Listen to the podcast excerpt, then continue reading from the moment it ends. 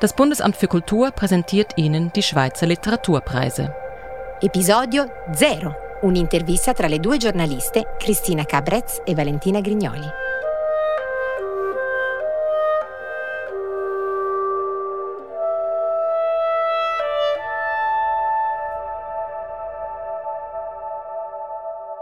Benvenuti e benvenute al nostro podcast. Benveni. Bienvenue. Mio nome è Cristina Caprez. Et je m'appelle Valentina Grignoli. Bist du nervös, Valentina? Un po' sì. Ich auch. Es ist nämlich ein Experiment, diese Episode 0 des Podcasts über die Schweizer Literaturpreise 2020. Wir sprechen heute Italienisch und Deutsch und hoffen, einander zu verstehen.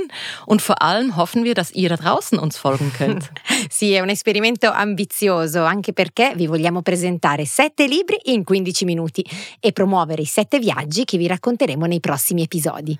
Sieben Reisen zu den sieben Preisträgerinnen und Preisträgern ins Bündner Bergdorf Guarda, ins Marzilli-Quartier nach Bern, auf den Zürcher Platzspitz und auf eine Alp im Bleniotal. Ma certo, un viaggio attraverso la Svizzera, le sue montagne, le sue città, i paesini.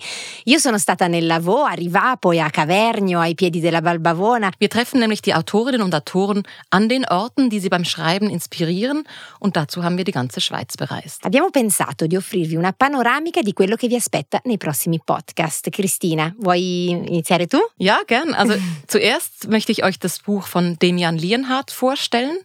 Ich bin die, vor der mich meine Mutter gewarnt hat. Das ist der Titel. Das ist ein Roman über eine Jugendliche, die in Neuenhof bei Baden aufwächst. Und es fängt schon ganz düster an. Das erste Kapitel beginnt mit Alba, mit eben dieser Protagonistin, die nach einem Suizidversuch im Spital erwacht. Sie ist Tochter einer alleinerziehenden, überforderten Mutter und besucht die Kantonsschule in Baden. Im Buch nur Bunker genannt, das Schulgebäude. Aus ihrer Klasse haben sich schon drei Mitschülerinnen und Mitschüler das Leben genommen. Es ist also insgesamt eine sehr düstere Ausgangslage. Mi sembra tutto molto difficile, no? Come affronta la protagonista questa sua vita così carica di sofferenze?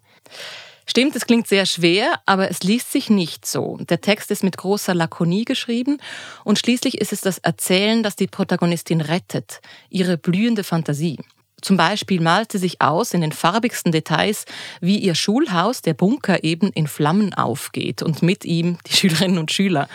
Alba bricht auch immer wieder aus und geht nach Zürich. Es sind die 80er Jahre, die Zeit des autonomen Jugendzentrums und später der Drogenszene am Platzspitz. Ja, das ist so etwa das Setting. Kannst du damit etwas anfangen, Valentina? Sì, interessante perché anche nel libro di Doris Femminis la protagonista è una giovane donna, Giulia, e anche Fuori per sempre, questo è il titolo del libro, prende avvio in una clinica psichiatrica dopo che Giulia ha tentato il suicidio. Il libro di Doris Feminis racconta il percorso difficile che questa giovane ragazza, studentessa in storia, primo anno a Ginevra, deve affrontare per guarire e lo fa attraverso la storia di tre ragazze differenti e simili allo stesso tempo, che condividono periodi diversi della loro giovane vita e, come eh, mi sembra di capire nel tuo romanzo, il tutto avviene sullo sfondo culturale degli anni 90, attraverso le sregolatezze, le trasgressioni e la musica. E si viaggia, si viaggia in questo libro tanto, ma soprattutto c'è una tensione tra la voglia di fuggire e la paura di non poter restare che pervade tutto il romanzo. E poi c'è questa passione nella scrittura, una forza umana che rende accessibili e estremamente reali tutti i personaggi. Das ist wirklich frappant, diese thematischen Parallelen zwischen den beiden Büchern. Junge Frauen, die lebensmüde sind, dann aber eben diese Flucht immer mit Musik, mit Drogen. Äh, welche Rolle spielt denn der Tessiner Kontext in dem Buch von Doris Feminis? È una domanda molto interessante. È vero che c'è un ambiente in comune, ma quello che viene eh, raccontato e il Ticino, come viene rappresentato il Ticino in questo libro, è eh, attraverso la clinica psichiatrica di Mendrisio, che fa proprio da sfondo alla vicenda.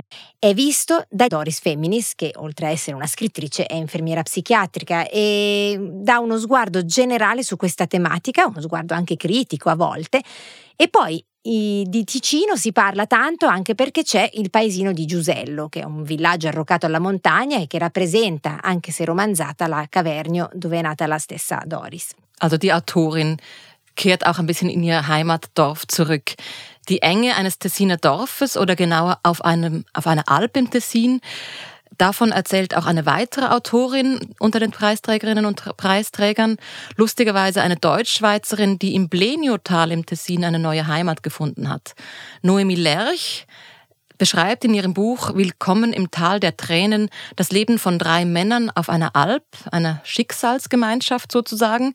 Da ist der schweigsame Zoppo, der grimmige Lombard und der Tuinar, der von weit her kommt und vom Meer träumt. Mm, si resta in Ticino, ma com'è la, la vita sull'Alpe? Come la descrive? Io, per esempio, me la immagino bellissima, ma allo stesso tempo anche parecchio dura.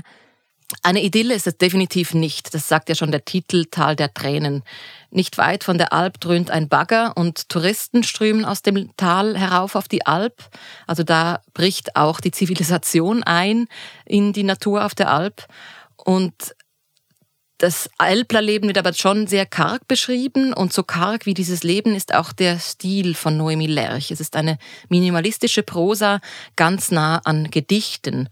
Ein Beispiel, der Tuina legt seine Hände auf den Tisch, legt sie dort parat, wozu einen Lebenslauf vorlegen. Ein Diplom hat er keines, aber seine Hände.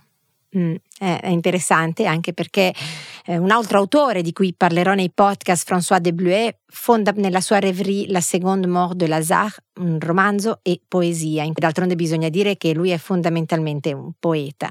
È un libro suddiviso in tanti piccoli capitoli che è come se respirassero a sé stanti. Racconta la storia di Lazzaro, come dice bene il titolo, immaginandone una seconda morte e quindi anche una seconda vita. E attraverso questa storia si sviscerano diverse tematiche rendendo Lazzaro uomo estremamente moderno, nonostante la storia eh, si svolga a Betania e prendendo spunto da quel che racconta il Vangelo di Giovanni.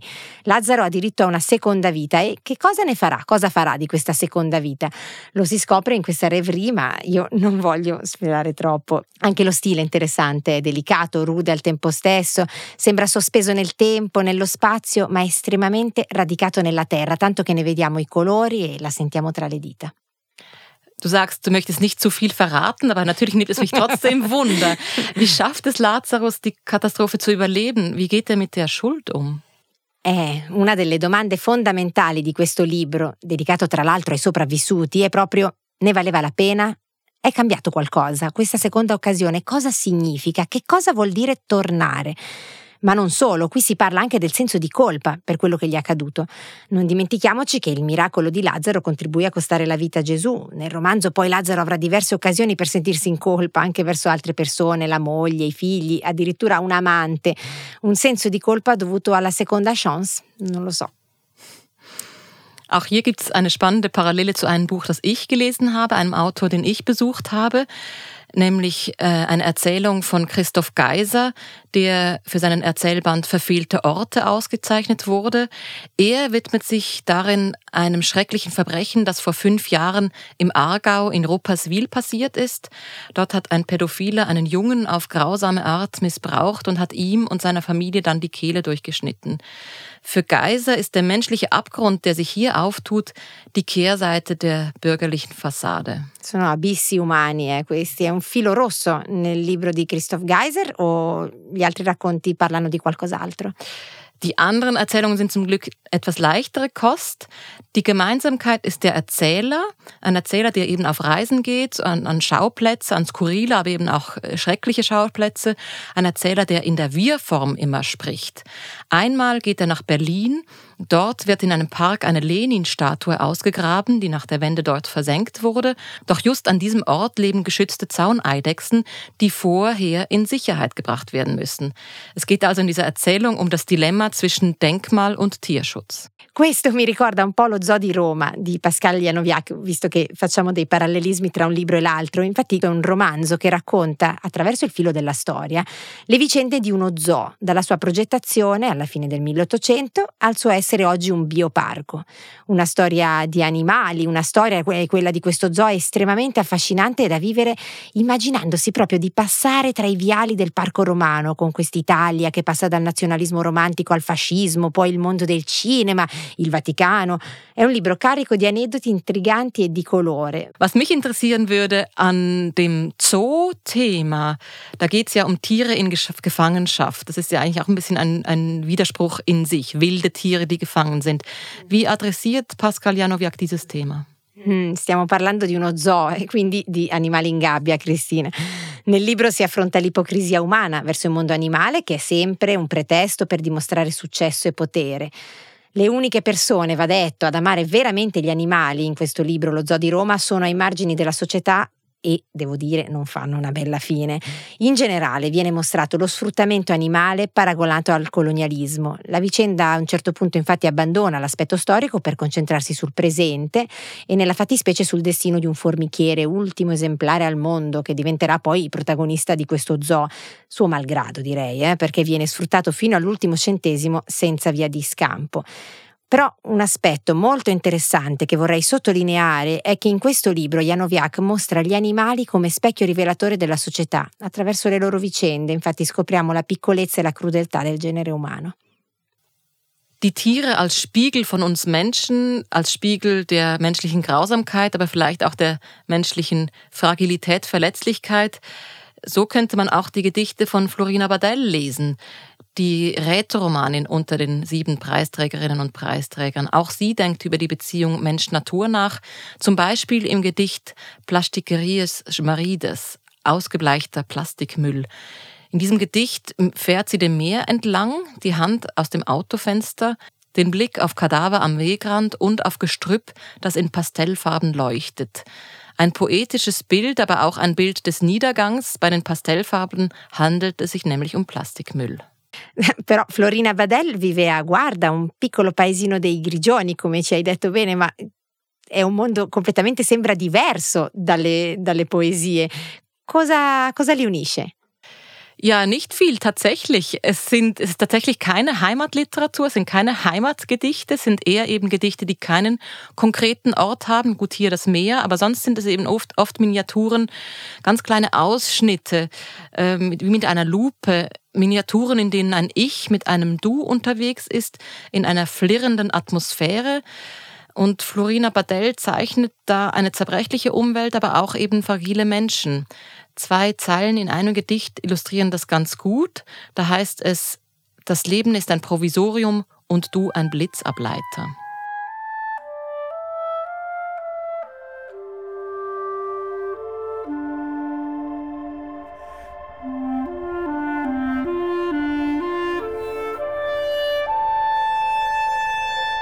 E queste erano le parole di Florina Badel, l'ultima autrice che vi abbiamo presentato in questa carrellata di opere che hanno vinto i premi svizzeri di letteratura 2020. Noi speriamo di avervi invogliato a scoprire anche le altre e gli altri.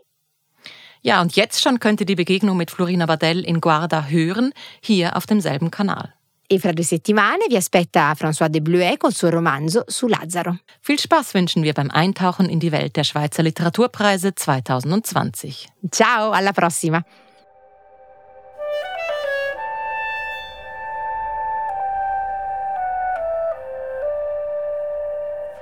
L'interview que vous venez d'écouter a été réalisée par Cristina Caprès et Valentina Grignoli. Musiques Zeno Gabaglio in produzione dell'Uffizio Federale de Cultura.